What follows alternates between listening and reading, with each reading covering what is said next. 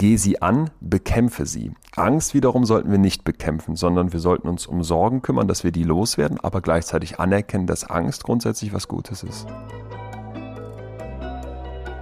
Forever Young, der Gesundheitspodcast vom Lanzerhof. Von und mit Nils Behrens. Haben Sie sich mal darüber Gedanken gemacht, ob Angst eigentlich auch eine gute Seite haben könnte? Und ob es die ewige Liebe eigentlich wirklich gibt? Und warum wir eigentlich Langeweile brauchen? Gefühle bestimmen unser Leben und dennoch wissen wir so wenig über sie. Aber das wollen wir heute ändern.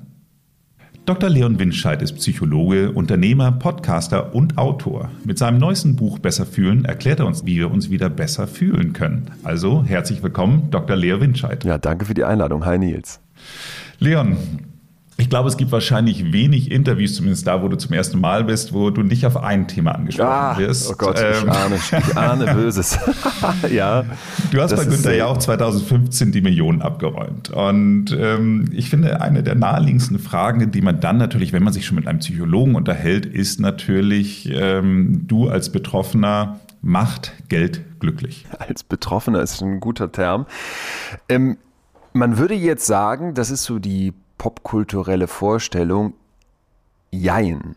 Ja, also ich glaube, wir haben alle vor Augen, das muss ich auch mal ganz klar sagen, dass wenn Menschen am Existenzminimum leben müssen oder wenn jemand noch den zweiten, den zweiten 450-Euro-Job braucht oder den dritten, die dritte Nachtschicht schieben muss, um irgendwie alleinerziehend die Family um, um die Runden zu bringen, dann ist das erstmal was, wo ich es total vermessen fände, zu sagen, nee, Geld braucht man gar nicht und macht nicht glücklich.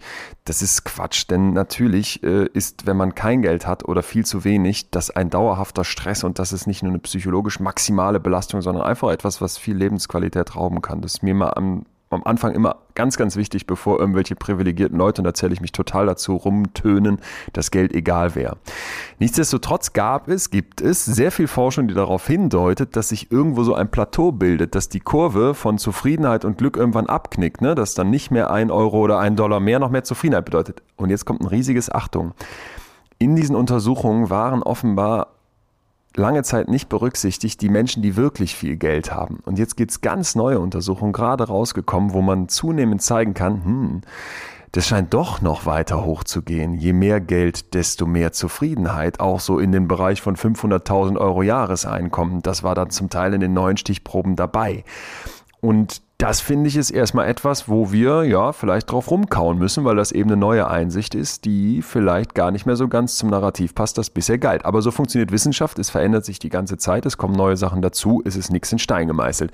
Ganz persönlich für mich als ich diese Millionen dann hatte, das war ja netto auf dem Konto auch, kannst du dir vorstellen, ich saß als Student in meiner WG, scroll so durchs Online-Banking, sehe diesen Betrag und denke, ich pack's gar nicht. Ähm, das realisiert man nicht, man begreift's kaum. Ich habe Mutter angerufen, Mutter meint sofort, ja Junge, dann verlieh die Girokarte nicht.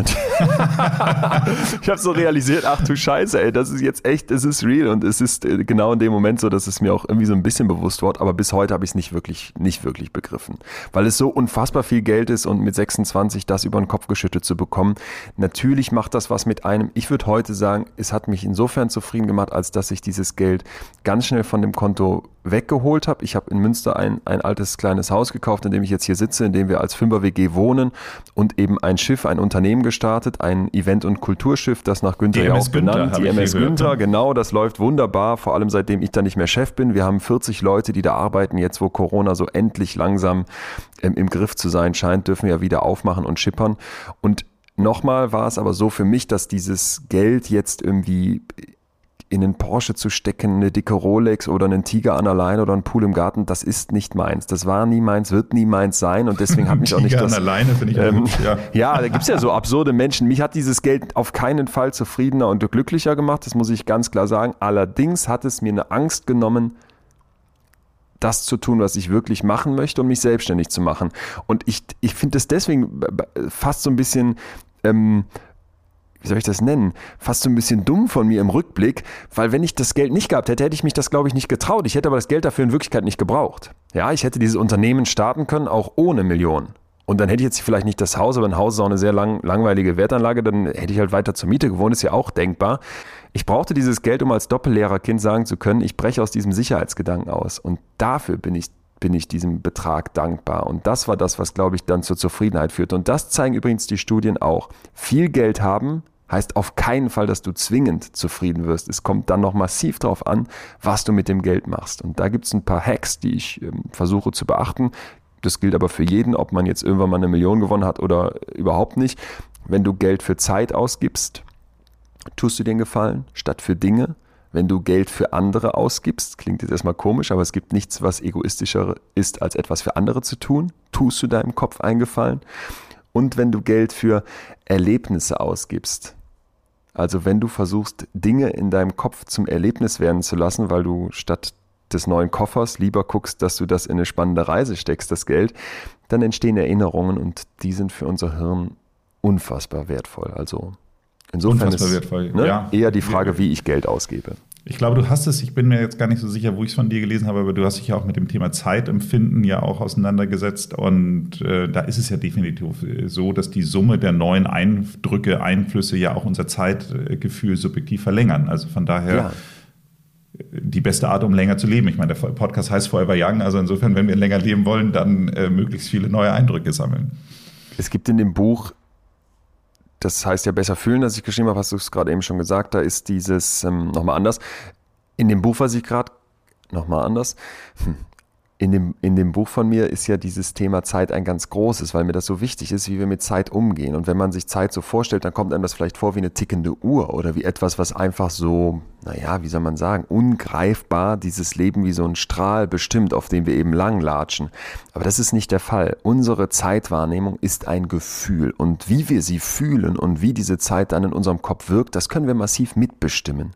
Also zum Beispiel in dem Moment, wo ich jetzt hier in der Gegenwart ganz wenig erlebe, gelangweilt bin, zieht sich mein Zeitempfinden im Kopf auseinander. Ne? Dann kannst du die Sekunden zählen und denkst, wann ist diese schreckliche Mathestunde endlich vorbei. Doppelstunde Physik, ich weiß es noch genau. Man guckt auf die Uhr. Bei mir genauso. Ja, ne?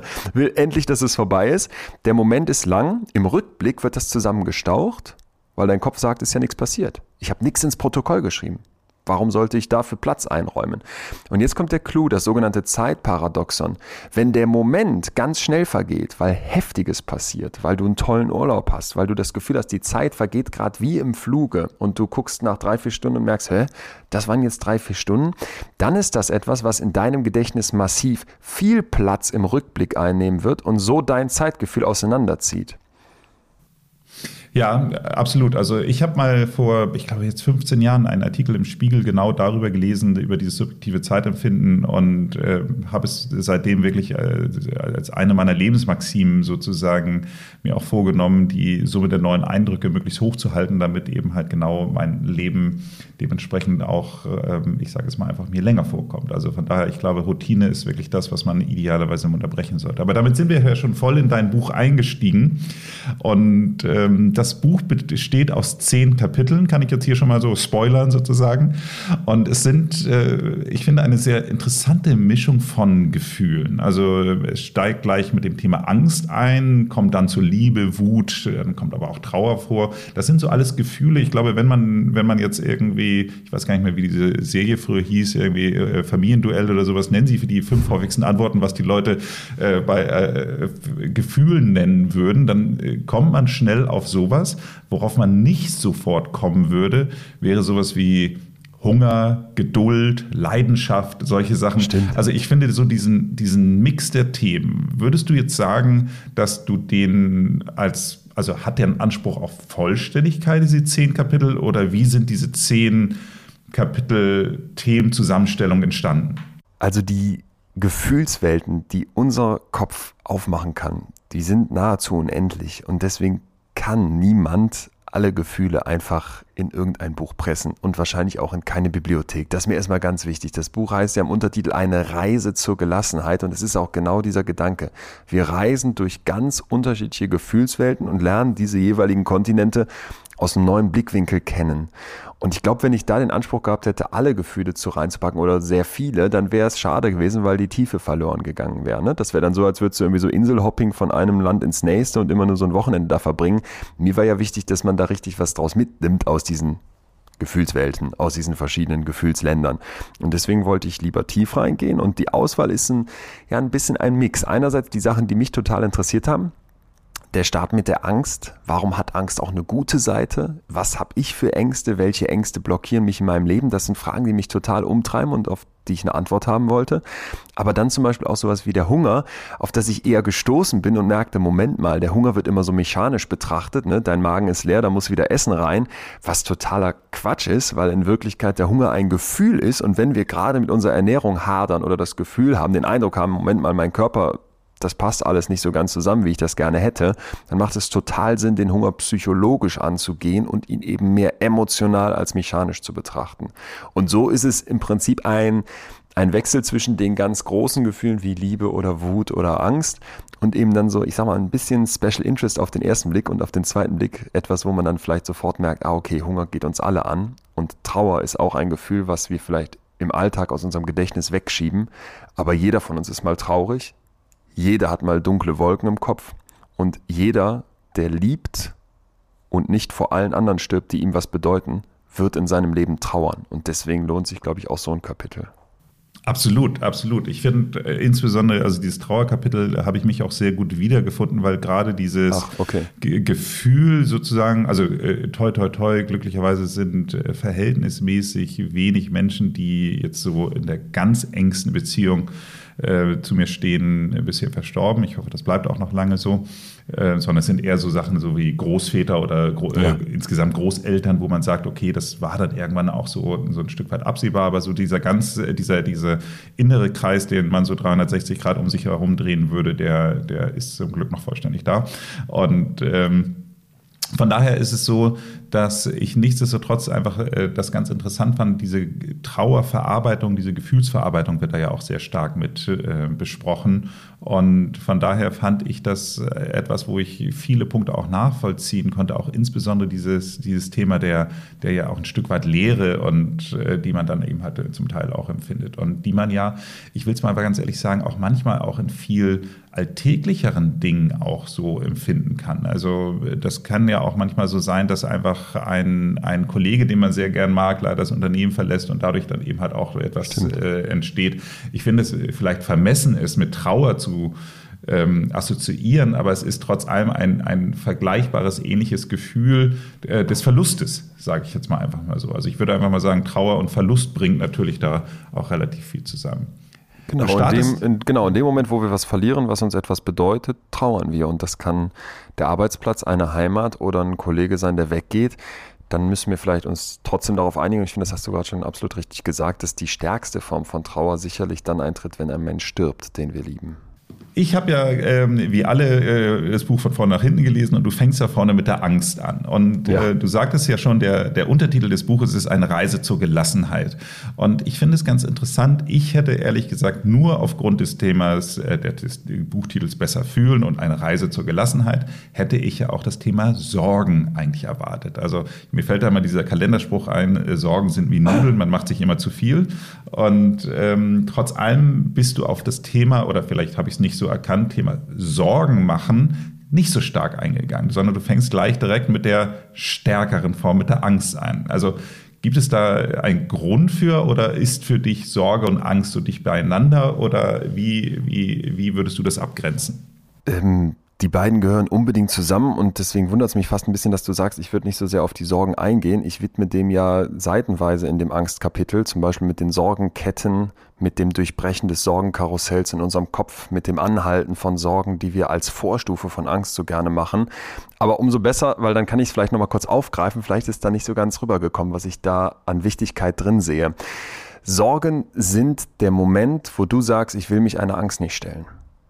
Ja, also es ist nicht so, dass Sorgen und Angst was völlig unterschiedliches sind. Du hast irgendwie die Angst vielleicht im Hintergrund, dass du, weiß ich nicht, ganz einsam und verlassen im Altenheim enden könntest, weil alle sind gestorben. Wir hatten gerade das Thema Trauer und du bist auch verarmt, weil irgendwie hat das mit deinem Job nicht geklappt und so weiter. Also hat jeder so ein Horrorszenario vielleicht für sich oder es stirbt jemand, der dir was bedeutet und so weiter.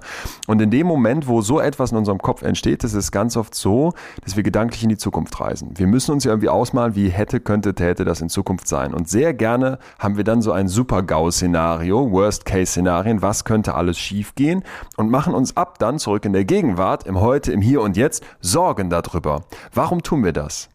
weil wir das Gefühl bekommen, über die Sorgen etwas zu machen ich mache nicht nichts, ich mache mir zumindest Sorgen.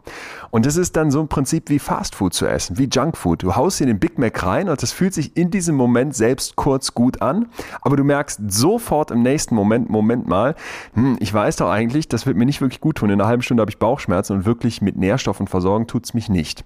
Und genauso funktionieren Sorgen. In dem Moment selbst fühlen sich Sorgen gut an aber wir wissen genau, langfristig ist das keine erfolgreiche Strategie. Und es gibt eine Studie dazu, die ich super spannend finde, die ich auch in dem Kapitel zitiere von Hanjo Kim, mit dem habe ich gesprochen, einem Forscher aus den USA. Der hat Menschen untersucht, die sich extrem viele Sorgen machen, also bei denen das wirklich schon ein krankhaftes Level erreicht hat. Und dann hat er die durch ein Entspannungstraining gejagt für sein Experiment. Also die mussten mit so Meditationen und Achtsamkeitsübungen runterfahren. Ne? Kann, kann man sich vorstellen, oder? Absolut. Also die werden im Prinzip massiv entspannt. Was denkt man jetzt? Man denkt jetzt, die Sorgen und Ängste lassen nach. Die fahren ja endlich mal runter. Das Gegenteil passiert in deren Hirn kickt jetzt plötzlich die Angst voll rein, weil die nicht mehr die ganze Zeit sich mit den Sorgen das Gefühl geben, ich bin ja aufs Schlimmste vorbereitet, ich bin ja schon in einem erregten Zustand, ne, was auch immer jetzt kommt, ich habe mich darauf vorbereitet gedanklich, ich bin eingestellt, schlägt die Angst zu. Und das fand ich unfassbar spannend, weil so die Idee, dass wir uns mit Sorgen die ganze Zeit in so einer Dauer in so einem dauererregierten Zustand halten, die ganze Zeit vorbereitet sein wollen und in Wirklichkeit uns eigentlich psychisch komplett zermürben und kaputt machen, das ist eben das Gemeine an Sorgen. Und deswegen sind Sorgen übrigens auch anders als die Angst etwas, wo ich immer sagen würde, geh sie an, bekämpfe sie. Angst wiederum sollten wir nicht bekämpfen, sondern wir sollten uns um Sorgen kümmern, dass wir die loswerden, aber gleichzeitig anerkennen, dass Angst grundsätzlich was Gutes ist. Ich finde es insofern total spannend, dass du ja auch beschreibst, da hast du ja mit diesem ähm, Harvard-Prozess, ich glaube aber von Harvard, der, ja. der Angstforscher, ähm, der über, ich glaube, eine Zeit von 30 Jahren ja. eine Wahnsinn. Forschung gemacht hat. Wahnsinn. Also ich, ich finde immer schon so Dokus im Fernsehen, die so über 10 Jahre gehen, bin ich immer schon so, wow, so schwer beeindruckt. Aber ich meine, 30 Jahre äh, diese Menschen zu äh, zu untersuchen. Und äh, das, das Baby 19, äh, ich, ich glaube, es macht mehr Sinn, wenn du die Geschichte erzählst, wenn du sie erzählen magst, aber äh, die hat mich wirklich total fasziniert. Total gerne. Das Angstkapitel beginnt mit dem, ich glaube, ungefähr dem Satz, ich kann das Buch fast auswendig, oh Gott, merke ich gerade, dass in der Wissenschaft manchmal die großen Momente ganz klein sind. Und für Professor Jerome Kagan, das ist einer der wichtigsten lebenden Forscherinnen und Forscher, beginnt seine Karriere sein wissenschaftlicher Durchbruch mit Baby 19, einem vier Monate alten Kind. Was hat er gemacht? Wir sind im Jahr 1989 und er hat 400 Mütter aus der amerikanischen Mittelschicht mit ihren Babys in sein Labor eingeladen. So, die Kids sind vier Monate alt, das heißt, wir können davon ausgehen, so viel aus der Umwelt, von ihren Eltern, Erziehung und so weiter, können die noch nicht mitbekommen haben. Und jetzt möchte der wissen, kommen wir Menschen mit unterschiedlich viel Angst auf die Welt? Wie reagieren solche Babys in Laborsituationen auf Reize, die Angst auslösen könnten? Also setzt er die Kids auf so einen kleinen Babystuhl, sag ich mal, dann muss die Mutter rausgehen und dann gucken die Babys sich um, der ganze Raum wird gefilmt, jedes Kind sitzt da übrigens einzeln drin und dann knarzt es plötzlich aus dem Lautsprecher. Hallo Baby, wie geht's dir heute? Irgend so eine komische Stimme. Dann platzt ein Ballon. Es kommt eine Versuchsleitung rein und träufelt dem Baby so ein ganz kleines bisschen Zitronensaft vorne auf die Lippe.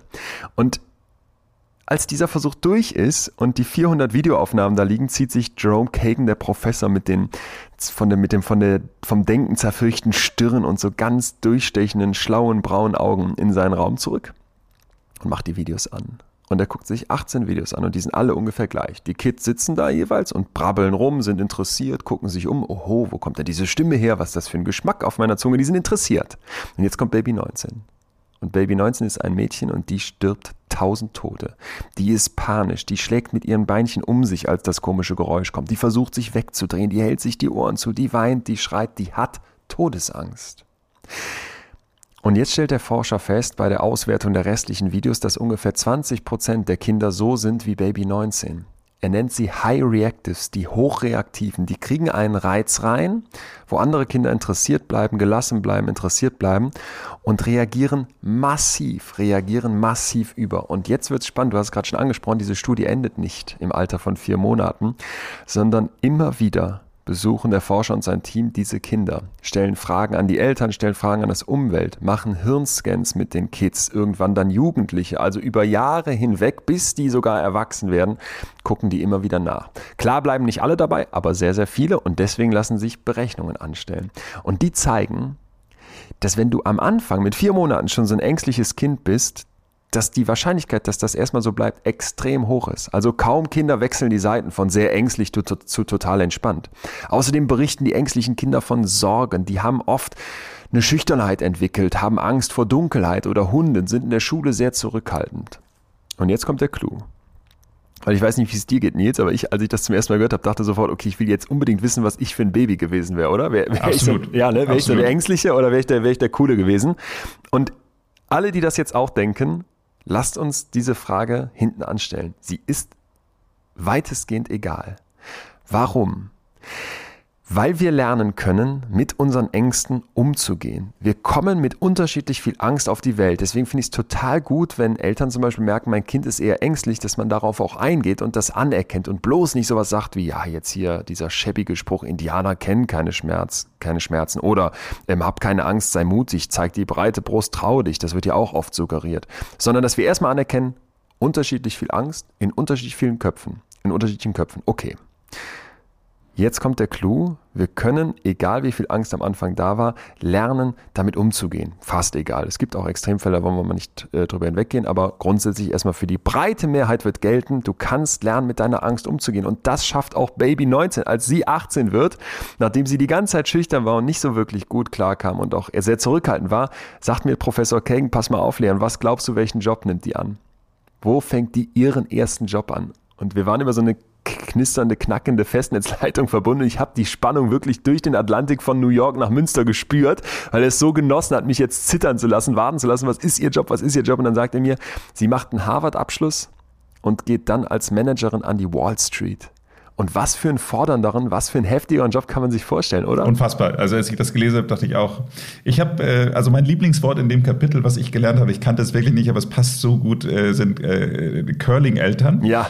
Ähm, die, die mal so alle Hindernisse aus dem Weg räumen. Und ich äh, muss ganz ehrlich sagen, nicht, dass ich äh, das hundertprozentig sagen würde, aber äh, ich habe eine Tochter, die ist jetzt mittlerweile 19 und ähm, ich glaube einfach, die hat wirklich so das Glück gehabt, dass sie bisher in ihrem Leben sehr wenig richtig negative Dinge mit konfrontiert gewesen ist. Mhm. Und ähm, da stelle ich mir natürlich manchmal auch die Frage, dass wir ihr manchmal auch einige Wege geebnet haben. Ich weiß nicht, ob wir dadurch gleich Curling-Eltern werden, aber nichtsdestotrotz, ich glaube einfach wirklich, dass wenn ähm, der mal, ich hoffe, dass es nicht passiert, aber mal, mal, sie mal in irgendeiner Form einen richtig harten Rückschlag bekommen würde, dass sie das, glaube ich, ganz schön aus der Bahn werfen könnte, weil sie genau diese, diese ähm, Hindernisse zum Teil weiß ich nicht, nicht so überwinden musste. Ich weiß gar nicht, ob ich sie mehr überwinden musste oder äh, also ich habe insgesamt ein, ein, ein liebendes Elternhaus gehabt äh, mit dieser, dieser bedingungslosen Liebe, die, die ähm,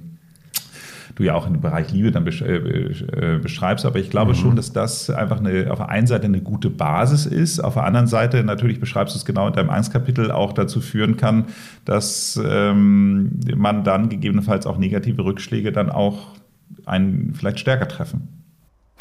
Ja, ganz wichtiger Punkt. Äh, danke, dass du es auch nochmal so klar sagst, weil ich glaube, natürlich hat man als Eltern irgendwie den Anspruch, das Kind vor unschönen Erfahrungen zu bewahren. Und das ist ja legitim und auch wichtig. Niemand wird ja sein Kind absichtlich in irgendwelche gefährlichen oder angstbringenden Momente reinschicken. Ganz wichtig ist aber auch, dass man dem Kind nicht irgendwie beibringt, dass Angst was Schlimmes wäre und dass man versucht, es auf Teufel komm raus in so viel Watte zu wickeln oder mit so viel Curlingbesen vor ihm herzufahren, dass da überhaupt solche Erfahrungen nicht gemacht werden können. Denn zum Leben gehört Angst, zum Leben gehören Tiefen, zum Leben gehören Rückschläge, zum Leben gehört auch mal Traurigkeit.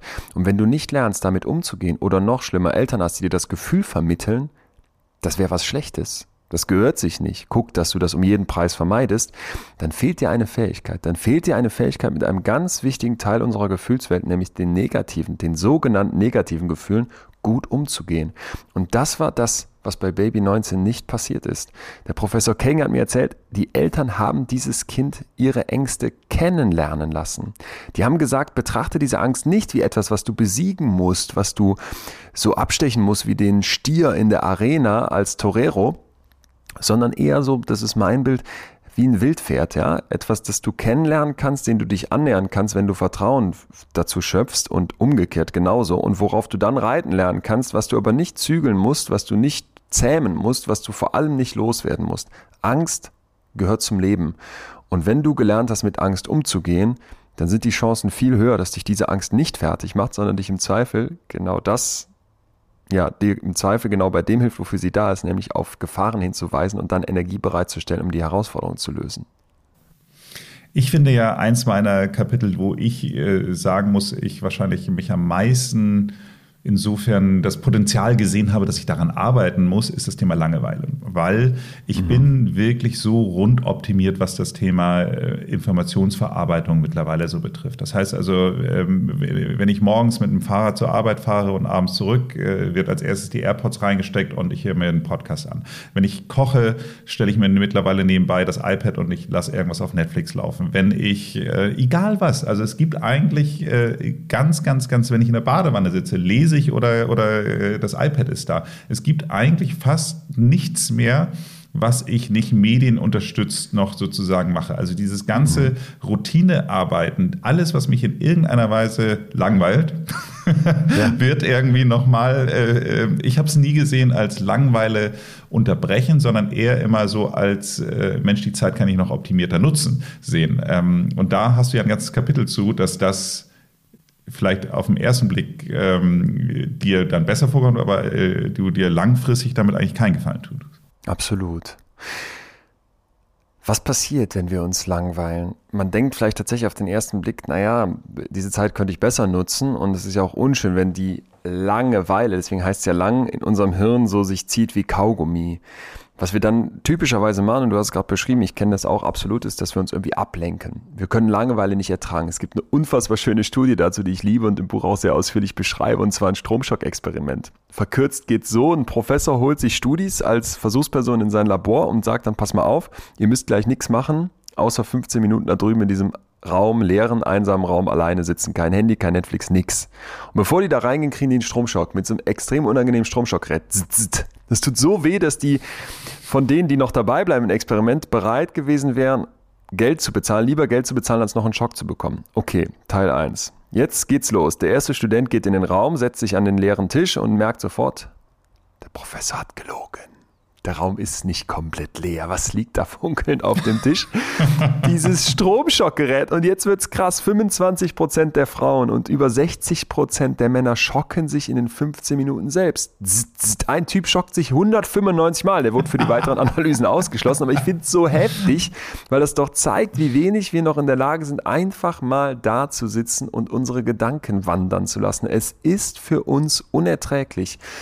Und deswegen in dem Buch auch grundsätzlich die Einstellung, Moment mal, negative Gefühle wie die Langeweile oder die Angst, die heißen ja nicht ohne Grund negative Gefühle. Es fühlt sich nicht gut an, das möchte ich hier nochmal unterstreichen. Langeweile ist kein schönes Gefühl. Mir hat mal eine alte Frau gesagt, Moment mal, wenn ich in meinem Garten in der Hängematte liege, dann mache ich gar nichts, entspanne mich und das ist doch total schön, die Langeweile. Da habe ich gesagt, ja, das, was Sie beschreiben, ist Entspannung.